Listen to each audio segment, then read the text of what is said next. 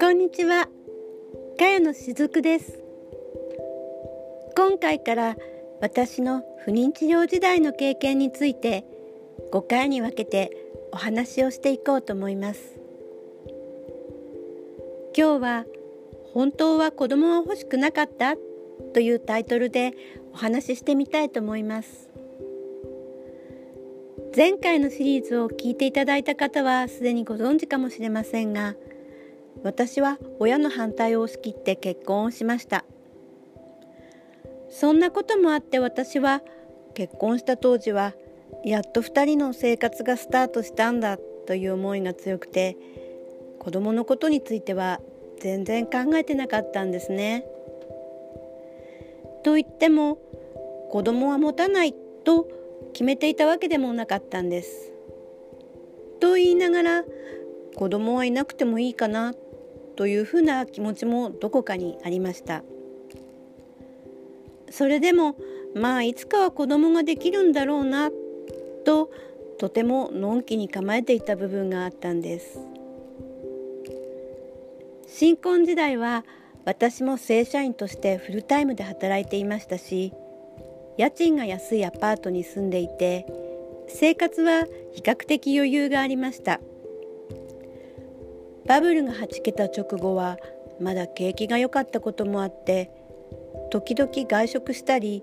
それでも2人で毎月ある程度の額を貯金することもできたんです。今とは全く違う状況だったんですね。だから夫婦2人で暮らしていくことはかなり快適で私はしばらくそれを楽しみたいと考えていました。リンクスという言葉がもてはやされ始めた時期でもありましたね。27歳で結婚した私ですが子供を持つとしても30歳超えてからでいいかななんて考えていました。ただ子供ができたら正社員として働けなくなるだろうから在宅でも仕事ができるようになりたいと考え始めるようになり29歳になった私は翻訳スクールに通うことにしたんです。将来在宅で英語の実務翻訳をできるようになりたいなと考えてたからなんですね。その当時これからの有望なジャンルとしてコンピューター翻訳がありました。私はもちろんコンピューターのことは全く習ったこともなかったのでパソコンを買って勉強することにしました。Windows 3.1が出た頃の時代です。そういった勉強に専念したいと思って私は正社員を辞めて派遣社員として働くようになりました当時の派遣は休みやすかったですし事務職でも時給が1500円以上とこれもまた今とは全く状況が違ったんですね。でですね翻訳の勉強のために買ったはずのパソコンが面白くなり始めて私はそれにのめり込んでしまったんですそしてパソコンで音楽を作る DTM にまずハマりました。そしてその後ホームページを作ることにハマり始めたんです。でもそのおかげでホームページを制作する仕事を取ることができるようになったんですね。当時はまだホームページを作れる人が非常に少なかったので私のような素人でも仕事が取れるような時代だったんです。このホームページの制作でわずかばかりではありますがお金を得ることができ家で仕事ができるようになりつつあったんです。でも本格的にやるんだったらデザインの勉強をした方がいいのかな？そういった学校に通った方がいいのかな？と悩んでいました。でももう30歳を超えていた私にとってこれからデザインの勉強なんてもう遅すぎるんじゃないかなとネガティブな方向に考えていました。デザインの勉強だけではなくホームページ制作にはプログラミングの知識があった方が有利だとも感じていました。そこで私はプログラミングの本を買って独学で勉強しようとしました。最終的には挫折してやめてしまったんです。もう30歳超えたし無理だよなって。今だったらあの頃の私に30代前半なんてまだまだ若いんだから諦めたらダメだよってアドバイスしてあげたいですね。このように私は結婚してから30代前半ぐらいまで悩みながらうだうだとしながら過ごしていたと言っていいと思います。今思えばもし本当に子供が欲しいと思っていたらこんなにのんきに構えていなかったような気もしますのでやっぱり私は本当は子供をそんなに欲していなかったのかなと思います。実際私は30歳を過ぎた頃に子供はまだと聞いてきた人たちに対して子供はそんなに欲しいと思わないと答えていたんです。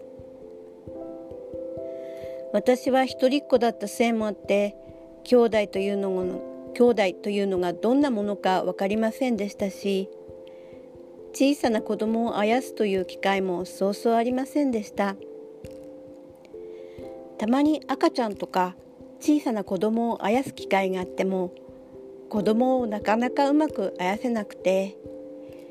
一方で他の子たちは上手にできているんですね。そんなこともあって劣等感というのではないんですけどなんとなく小さい子供が苦手という意識を持ってしまったような気がします。あなたももしかしたら小さい頃こんな経験していませんか？小さな頃の経験が影響して子供が欲しいかわからない子供を育てていけるかわからないっていう気持ちになることはあるかもしれませんよね。ただ今の時代に子供を持つことに躊躇するのは経済的な理由が大きいのではないかと思います。私が結婚してから30代初めぐらいまではまだ景気が良かったので子供を産むことに対しての金銭的な不安というのはそんなにありませんでした。社宅や賃貸アパートの借り上げをしていた会社も多くありましたので楽勝とは言わないまでも当時の子育て世代は今よりも経済的に余裕がある時代でした。やり方によっては旦那様の収入だけで暮らしていけましたし女性もね再就職も、えー、今よりもあったんです。でも今は昔とは全く違いますよね。むしろ子供を見たくないというより経済的なことで子供を産めないというのが実情じゃないですか？あなたが子供を積極的に持ちたくない理由の一つには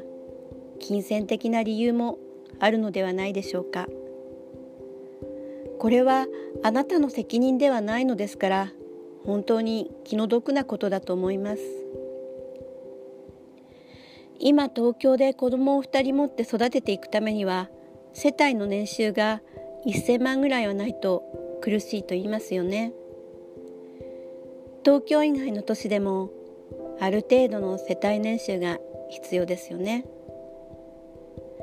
かといって地方は地方で職がなかなかない